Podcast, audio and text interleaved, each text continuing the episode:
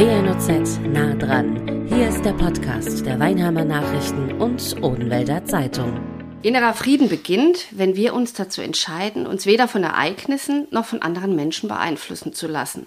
Erst so finden wir zurück zu Ruhe, Gelassenheit und Zufriedenheit und können in Harmonie und Einklang mit uns selbst leben. Egal wie groß das Chaos ringsum ist. Doch wie gelingt das? Wie können wir inneren Frieden finden? Und kann das überhaupt gelingen in einer Welt, in der uns ständig unsere Unzulänglichkeit gespiegelt wird? Wir haben heute Steffen Lohrer im Studio. Er arbeitet als Coach für innere Gelassenheit, Erfolg und Gesundheit sowie als Therapeut für buddhistische Psychotherapie. Steffen, du bist in Weinheim aufgewachsen, lebst zum Teil in Heidelberg, zum Teil auf Mallorca und gibst den Menschen Hilfestellung auf ihrem Bewusstseinsweg.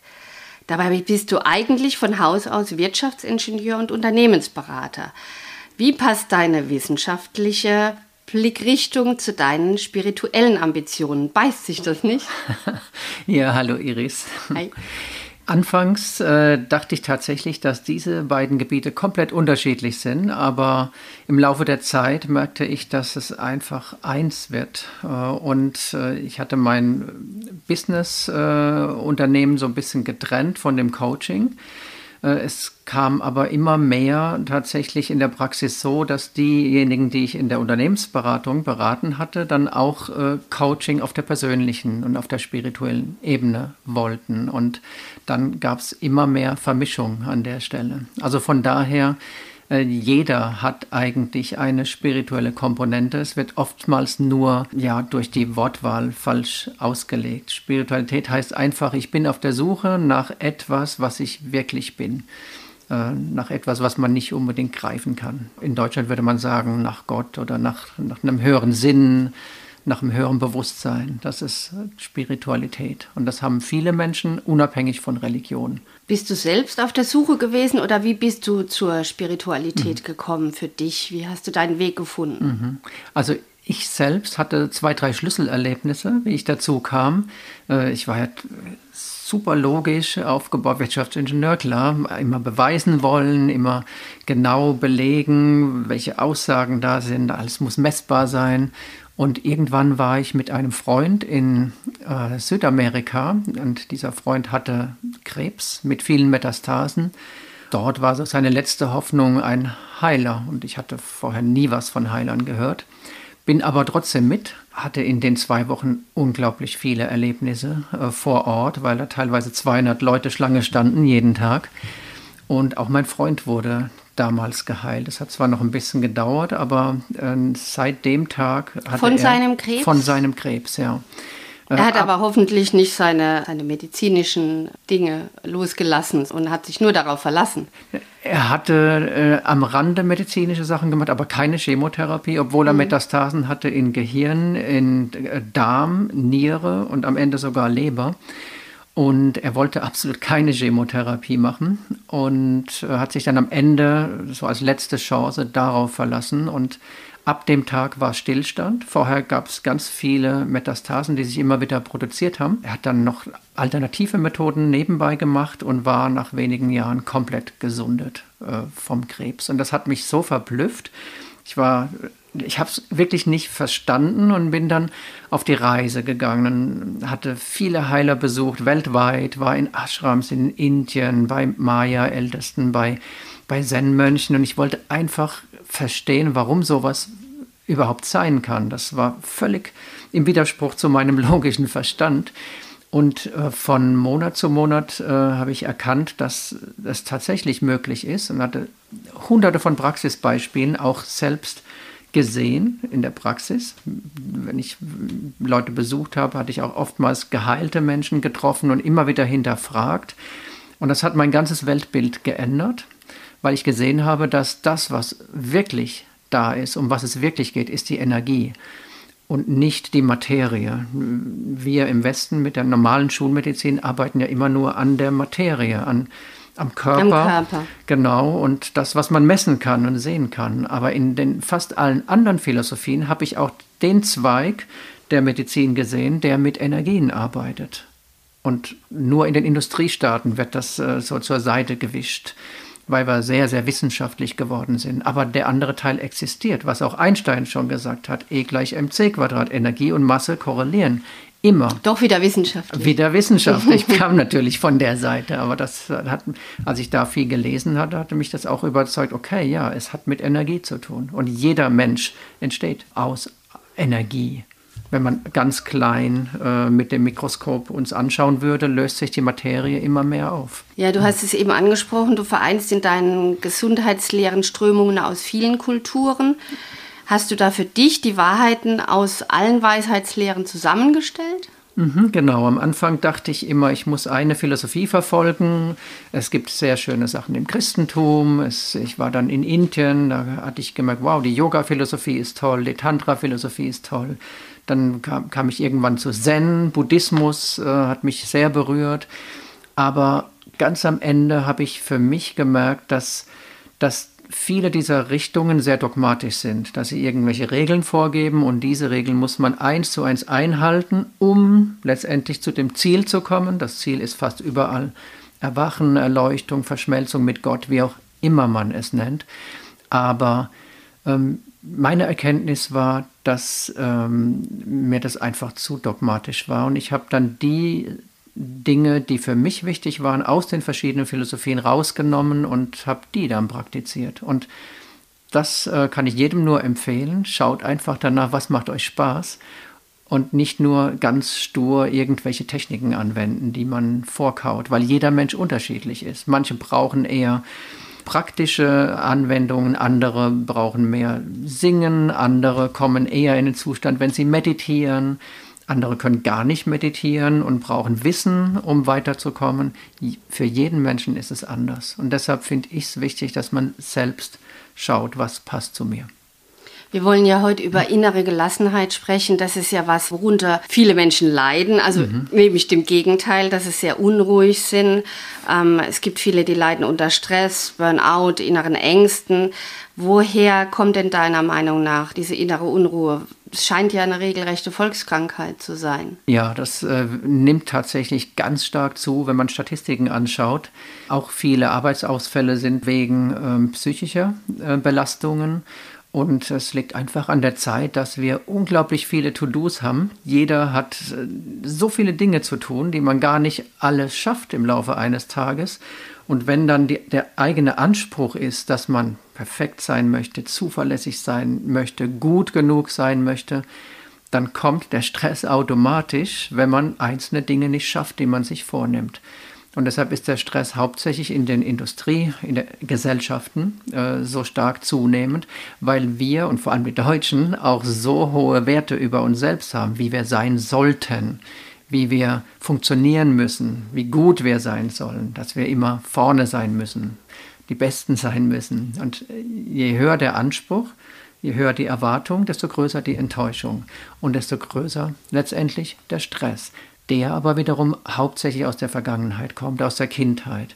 Weil die Kindheit so prägend ist, dass äh, letztendlich so viele Dinge geschehen, die uns auch Schmerzen bereiten, die uns nicht gut tun in der Kindheit, sodass wir immer wieder in Vermeidungsrollen schlüpfen, immer wieder äh, unser Leben so gestalten wollen, dass wir nicht mehr so verletzt werden. Aber wenn dann trotzdem jemand da ist, der uns vielleicht kritisiert oder der uns nicht wertschätzt oder der, der uns einfach nicht sieht, äh, übersieht, dann wird diese alte Wunde, die wir als Kind schon bekommen haben, wieder neu getriggert, weil wir mit unseren Sinnen immer wieder abtasten, was passiert jetzt gerade. Dann und so gehen wir dann in das Hamsterrädchen immer wieder rein. Ich muss aber besser genau. sein, ich muss demjenigen genau. gefallen. Genau, immer wieder der Vergleich, den wir haben mit anderen Menschen oder mit einer Idealform, die uns äh, die Umwelt damals eingeredet hat. Und das bringt uns äh, dazu, dass wir zum Hamster werden, der immer nur im Rad äh, rennt, ohne mal richtig Pause zu bekommen, um mal richtig zu schauen, hey, was tut mir wirklich gut im Leben? Was brauche ich im Leben? Wir sind automatisiert. Durch diese alten Trigger äh, bringen uns Situationen immer wieder auf die Palme, dass wir uns aufregen, dass wir gestresst werden, dass wir Angst haben, nicht zu genügen und dann gehen wir Vollgas und tun mehr, um zu genügen. Anstatt einen Schritt zurückzutreten mhm. und eben aus dem Hamsterrädchen rauszugehen. Genau. Aber wie schaffe ich das? Es gibt unglaublich viele Methoden, um da äh, zurückzurudern. Der Hauptgrund für Stress ist einfach, dass mein System etwas, was es im Außen sieht und aufnimmt mit den Sinnen, als Gefahr erkennt. Weil alles, was wir wahrnehmen, wird verglichen in unserem Gehirn mit, mit der Vergangenheit, mit den Erinnerungen, die wir haben.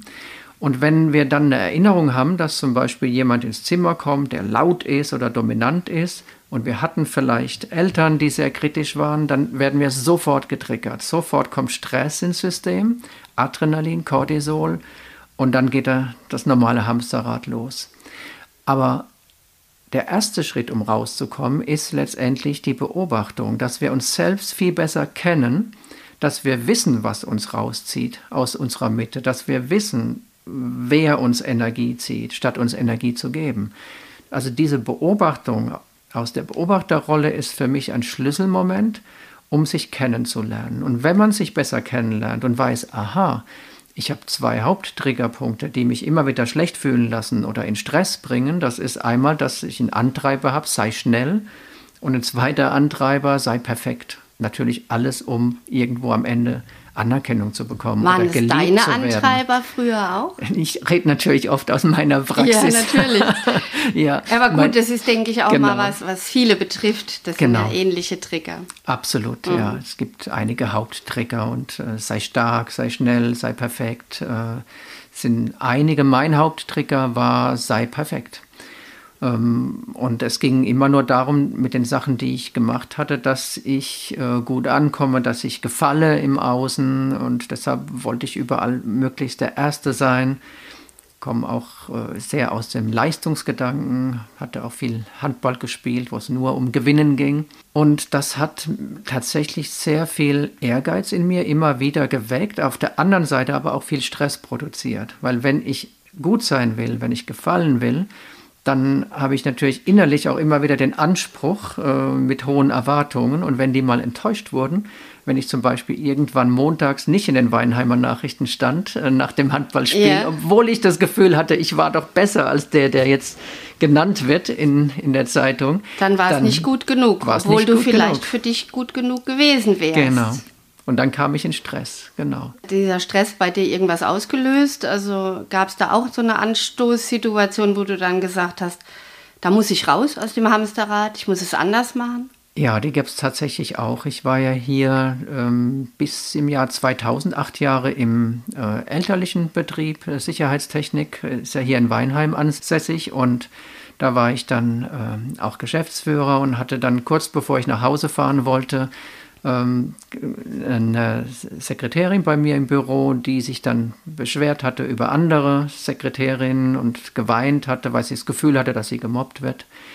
Und ja, ich hatte eigentlich schon, ich wusste schon, ich wollte gerade gehen und das Essen steht schon auf dem Tisch zu Hause und kam dann während des Gesprächs immer mehr in Stress, weil ich gemerkt habe, ja, ich will ihr eigentlich zuhören, sie weint jetzt, ich kann nicht so kalt sein, einfach zu gehen. Und auf der anderen Seite wusste ich, wenn ich jetzt nach Hause komme, gibt es Ärger, Ärger, weil ich oft zu spät kam.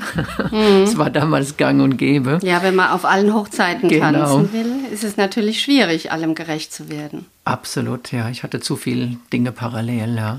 Und dann bin ich dann heimgefahren, war vielleicht nur 15, 20 Minuten später und dann stand ich schon an, an der Schranke. Da habe ich schon fast ins Lenkrad gebissen, dass die Schranke vor mir genau wieder runterging. Und ich wusste, wow, die bleibt jetzt fünf Minuten unten. Und ja, tatsächlich gab es dann Streit und ich lag, habe mich dann gesehen im Badezimmer auf dem Boden und ähm, Herz ging ganz schnell und war Wie alt voll warst im du Stress. Da?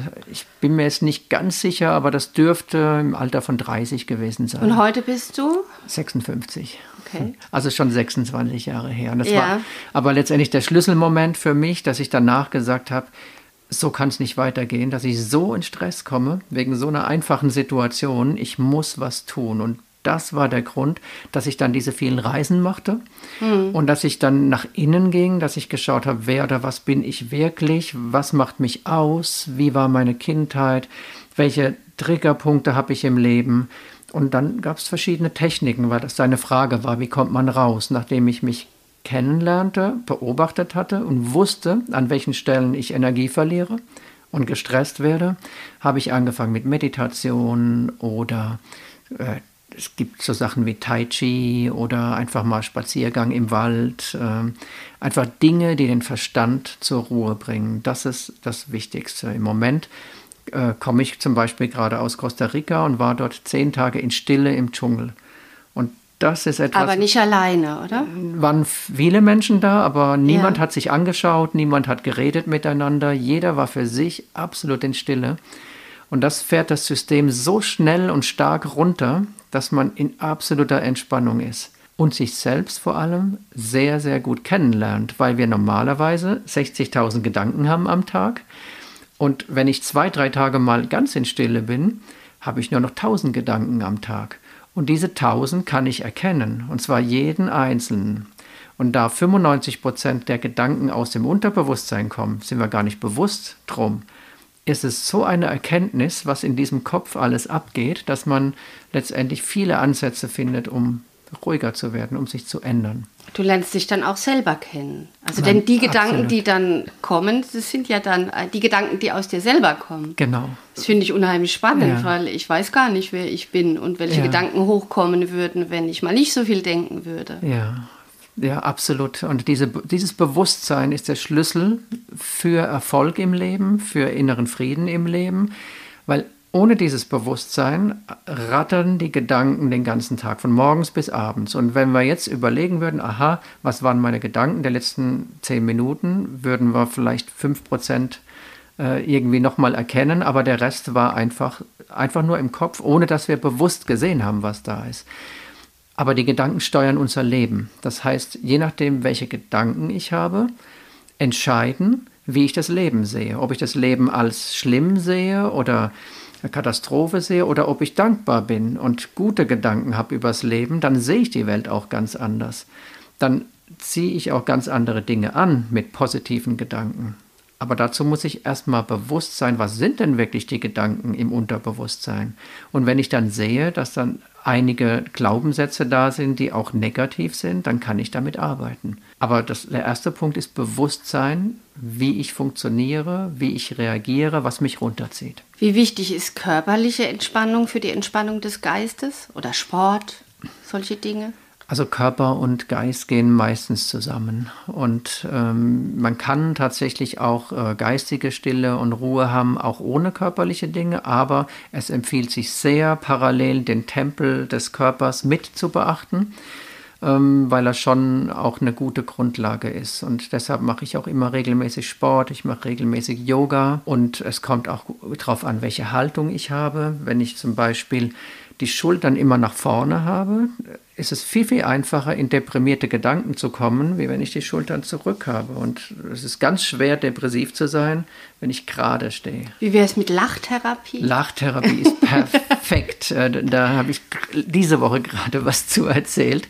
Ich war tatsächlich mal äh, in der Schweiz bei einem Lach-Yoga mhm. Wochenende. Es gibt sogar hier in Weinheim ja? eine Gruppe, die sich Schön. äh, Lach-Yoga immer im Schlosspark traf mhm. vor Corona. Ich hoffe, sie machen es bald wieder. Ja, ganz tolle Sache ja. gewesen. Äh, und auf der Fahrt im Zug war ich in einem Abteil mit einem Schwarzen. Wir haben uns super verstanden. Und dann fragt er mich, wo ich hinfahre. Ich sage, zum Lach-Yoga. Da lag der drei Minuten quer auf der Bank, hat sich kaputt gelacht und hat gemeint, was das braucht ihr nur für Sachen Lach-Yoga? Wir lachen dauernd zu Hause und sind, egal wo wir uns treffen tagsüber, wir bleiben immer ein, zwei Minuten stehen und quatschen und lachen zusammen. Und hier im Westen muss man zum Lach-Yoga Ja, gehen. manchmal ist man ja auch in seinen Ängsten so gefangen, dass man, äh, dass man einfach nicht mehr lachen kann. Das kommt in der jetzigen Zeit leider sehr, sehr häufig vor, vor allem. Du meinst jetzt die Pandemiezeit? Ja, genau, in Pandemiezeiten. Und ich habe äh, tatsächlich erlebt, dass viel, viel mehr deprimierte Menschen zu mir kommen, weil viele Menschen alleine sind und zu Hause sind, vielleicht nicht so viele Menschen zum Austauschen haben. Und das bestärkt die negativen Gedanken. Dann komme ich viel schneller in diesen Teufelskreislauf rein, dass ich so viel Zeit habe mit mir selbst äh, und dann einfach nur den Fernseher anhabe, dort aber immer nur negative Nachrichten kommen und dann verfestigt sich das in mir drin. Und von Kindern aus gesehen, habe ich eine Studie aus Österreich gerade gesehen, dass fast die Hälfte der Jugendlichen deprimierte Gedanken haben in der jetzigen Zeit und dass die 20 Prozent der Jugendlichen sogar Suizidgedanken haben. Nicht, dass sie vielleicht kurz davor sind, aber dass sie überhaupt mal dran denken. Das heißt, wir bekommen durch die ganzen Infos, die wir im Fernsehen vor allem sehen, so viel Negativität ab, dass uns das ganz, ganz schnell runterzieht. Und wir Wie hältst kommen. du dich positiv in so einer Zeit? Ich bin per se ähm, sehr optimistisch und positiv. Das heißt, ich lasse diese negativen Nachrichten einfach durchziehen und ich versorge mich in der Zeit natürlich auch mit guten Dingen. Das heißt, man sollte sich um sich kümmern und schauen, wenn ich schon, wenn ich schon überhaupt Nachrichten schauen will, diese 15 Minuten, dann sollte ich doppelt so viel Dinge tun im Anschluss, die mir gut tun. Dass ich dann was spiele oder dass ich dann schöne Musik höre oder dass ich meditiere oder Yoga mache. Der Punkt ist, dass im Moment der Fokus zu sehr auf dem Negativen liegt. Und da, wo der Fokus liegt, kommt die Energie im Körper, also die Gefühle ziehen nach und dann wird es so sein, dass ich äh, generell mich immer schlechter fühle. Das heißt, um da rauszukommen, suche ich mir Dinge, mit anderem Fokus. Was gibt mir Energie? Was sind meine Ressourcen? Was tut mir gut? Und diese Dinge muss ich verstärkt in den Alltag einfügen. Dann ist es natürlich wichtig zu wissen, was tut mir gut. Dazu muss man genau. sich ja erstmal selber erkennen. Und da ist wieder diese innere Einblicknahme, die du vorhin genannt mhm. hast. Ganz genau. Das der, der erste Weg geht immer nach innen. Und ich hatte anfangs ähm, zwischen 30 und 40 hatte ich viele Inner Child Themen äh, angeschaut. Das innere Kind. Das innere mhm. Kind, also wie war die Kindheit, was hat mich in der Kindheit verletzt, von Umfeld, Oma, Opa, Vater, Mutter, Lehrer, Mitschüler, wo waren meine Verletzungen, die mich geprägt haben und wie kann ich die heilen, damit es mich eben nicht mehr belastet, äh, was im Außen passiert. Und da kann ich nur empfehlen, dass jeder einfach mal hinschaut. Das waren oftmals auch äh, Kurse, die eine Woche gedauert haben, weil nur da kann man tief tauchen und wirklich alles auf den Tisch äh, legen und anschauen. Und das hat sich tatsächlich äh, sehr gelohnt in der Zeit. Da gehst du dann auch zu anderen Coaches und lässt dich dann fortbilden und kannst dann mhm. das, was du dort gelernt hast, weitergeben an deine Kunden hier. Ich hatte damals viele Ausbildungen gemacht in ganz vielen Richtungen von vielen Coaches und weil ich im, immer per se überhaupt neugierig war und deshalb haben mich diese ganzen Kulturen und Weisheitslehrer ähm, wirklich immer wieder berührt und begeistert und irgendwann war dann der Moment, dass ich gesagt habe, wow, jetzt habe ich aber wirklich viel gesammelt ähm, jetzt möchte ich das an die Welt weitergeben und hatte dann auch eine Stiftung gegründet. Mhm. 2012 war das ähm, Die heißt Steffen Lora Stiftung. Mhm. Steffen Lora Stiftung findet man auch im Internet und die ist für alternative Medizin und persönliches Wachstum. Und da habe ich tatsächlich versucht, solche Projekte zu fördern, die jetzt nicht offensichtlich sind, weil ich gemerkt habe, die Medizin ist einfach nur materiell begründet, was ich vorhin sagte, das, mhm. was gemessen wird, nur am Körper. Aber die Heilung geschieht auf ganz anderen Ebenen. Und zwar ist es wichtig, den Menschen ganzheitlich zu sehen. Als körperliches Wesen, emotional, Psyche, geistiges Wesen und im Bewusstsein. Es sind ganz unterschiedliche Ebenen, die krank sein können. Und wenn man nur auf den Körper schaut, äh, dann kommt der Mensch in einem Jahr wieder und hat die nächste Krankheit. Das setzt sich immer wieder fort. Deshalb muss ich den Mensch einfach, muss mir Zeit nehmen und fragen, an welcher Stelle hakt es gerade bei dir im Leben, wie geht's dir, was tut dir gut, was tut dir nicht gut. Und nur wenn ich den Mensch ganzheitlich anschaue, kann ich ihm auch wirklich helfen, in seine innere Mitte zu kommen und in Heilung zu kommen. Welche Projekte sind es dann, die du unterstützt? Ähm, ich habe zum Beispiel ein Hauptprojekt äh, Camps für chronisch kranke Kinder, mehrfach im Jahr, wo wir dramatische Fortschritte äh, erzielt haben mit alternativer Medizin. Dazu gehört dann auch die Psychologie oder Homöopathie, Heilpraktiker, geistiges Heilen. Auch immer ein Arzt dabei, also verschiedene Philosophien zusammen, Akupunktur. Und da sind unglaublich viele tolle Dinge passiert. Dann äh, Yoga und Meditation im Knast oder ähm, Homöopathie für sexuell missbrauchte Frauen oder für Flüchtlinge. Und ähm, ja, das sind einfach Projekte, die äh, ganzheitlich denken, wo man nicht nur über den Körper in die Heilung geht. Und da bin ich immer wieder berührt, was da alles geschehen kann an der Stelle. Und du arbeitest selbst auch als Heiler? Mhm. Ähm, wie funktioniert sowas? Da ist ja. auch von Fernheilungen die Rede. Geht es dann ja. über das Telefon oder wie funktioniert es? Ja, da musst du uns Einblick geben. Oh ja, ich denke, von außen äh, sieht das natürlich wie Hokuspokus aus. Ja. Und wenn mir jemand vor 20 Jahren gesagt hätte, Heilung oder Fernheilung, aus der Ferne kann man Menschen heilen, hätte ich gesagt, ja, Wissloch ist hier 20 Kilometer entfernt, äh, bitte stell dich da mal vor. Mhm. Aber äh, durch die vielen Reisen und vor allem durch das initiale Erlebnis mit meinem Freund äh, war mir irgendwann so klar, dass es ganz andere Ebenen gibt, äh, wenn man sich nur dafür interessiert. Und alle alten Kulturen arbeiten damit, ob sie Mayas sind oder die Inkas, die Indianer, die Aborigines, alle reden davon, aber wir in unserer westlichen Kultur wollen das gar nicht hören. Aber es existiert. Und das jetzt rein durch Energiefluss durch oder, Energiefluss oder genau. durch Glauben an sich selbst, an ja, Selbstheilung. Beides, beides ja. ja. Selbst äh, gibt ja Placebo-Untersuchungen, ähm, dass wenn man eine Aspirin gibt, äh, der einen Untersuchungsgruppe und der anderen Untersuchungsgruppe äh, eine Pille, da steht Aspirin drauf, ist aber Kochsalzlösung drin, dann hatte diese Gruppe 30 Prozent davon keine Schmerzen mehr, weil sie geglaubt haben, dass Aspirin drin ist. Placebo-Effekt ist in der Wissenschaft anerkannt, wird aber kaum genutzt. Tatsächlich ist die Kraft der Gedanken, und das war es ja in dem Moment, sie haben geglaubt, dass sie eine Aspirintablette nehmen, so entscheidend, dass Heilung im Körper geschehen ist.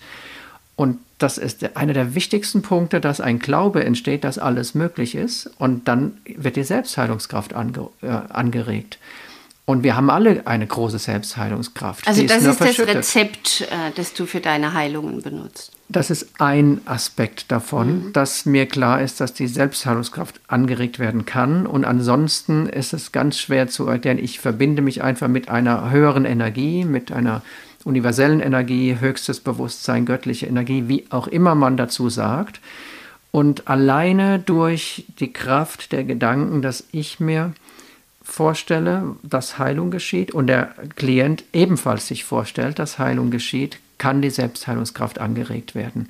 Und man kann nie garantieren, was daraus passiert, aber ich sage mal, ich habe weit über 1000 Leute mit Heilung jedes Jahr und ich glaube nicht, dass es so viel wären, wenn da nichts bei rauskommen würde. Ich habe die Erfahrung, dass Traust ähm, du dich da an alles ran? Alles, ja. Ich hatte auch viele Heilung, teilweise Krebs oder äh, Epilepsie, Migräne, wo die ha Aber Krankheit hoffe, gar nicht mehr du, da war. Du redest den Leuten nicht ab, äh, nee, von der Schulmedizin ähm, zurückzutreten. Ganz und gar nicht, da würde ich mich zudem noch strafbar machen. Mhm. Ich bin immer dafür, dass man ganzheitlich anpackt. Und da gehört die Schulmedizin dazu, aber auch die anderen Ebenen parallel dazu. Und ähm, von daher bin ich immer dafür, dass man in Zusammenarbeit, auch mit Ärzten zusammenarbeitet, was im Moment auch der Fall ist. Es gibt Ärzte, die mit mir zusammenarbeiten. Ich habe auch eine große Heilmeditationsgruppe ins Leben gerufen. Auch dort geschehen unglaublich viele tolle, berührende Heilungen, weil wir gerade 4000 Leute haben, die miteinander meditieren. Und das ist eine ganz starke energetische Kraft, die sich da auftut. Nur, es gibt nie eine Garantie. Ich weiß nie im Vorfeld, was geschieht.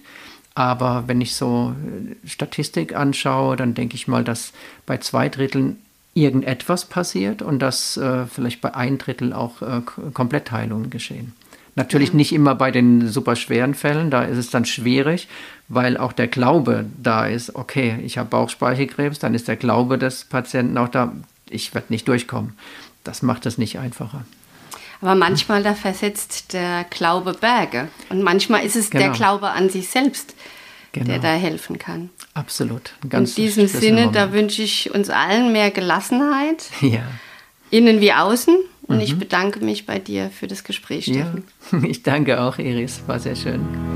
Das war WNOZ nah dran, der Podcast der Weinheimer Nachrichten und Odenwälder Zeitung. Zu hören auf allen gängigen Streaming-Portalen und auf wnoz.de slash podcast.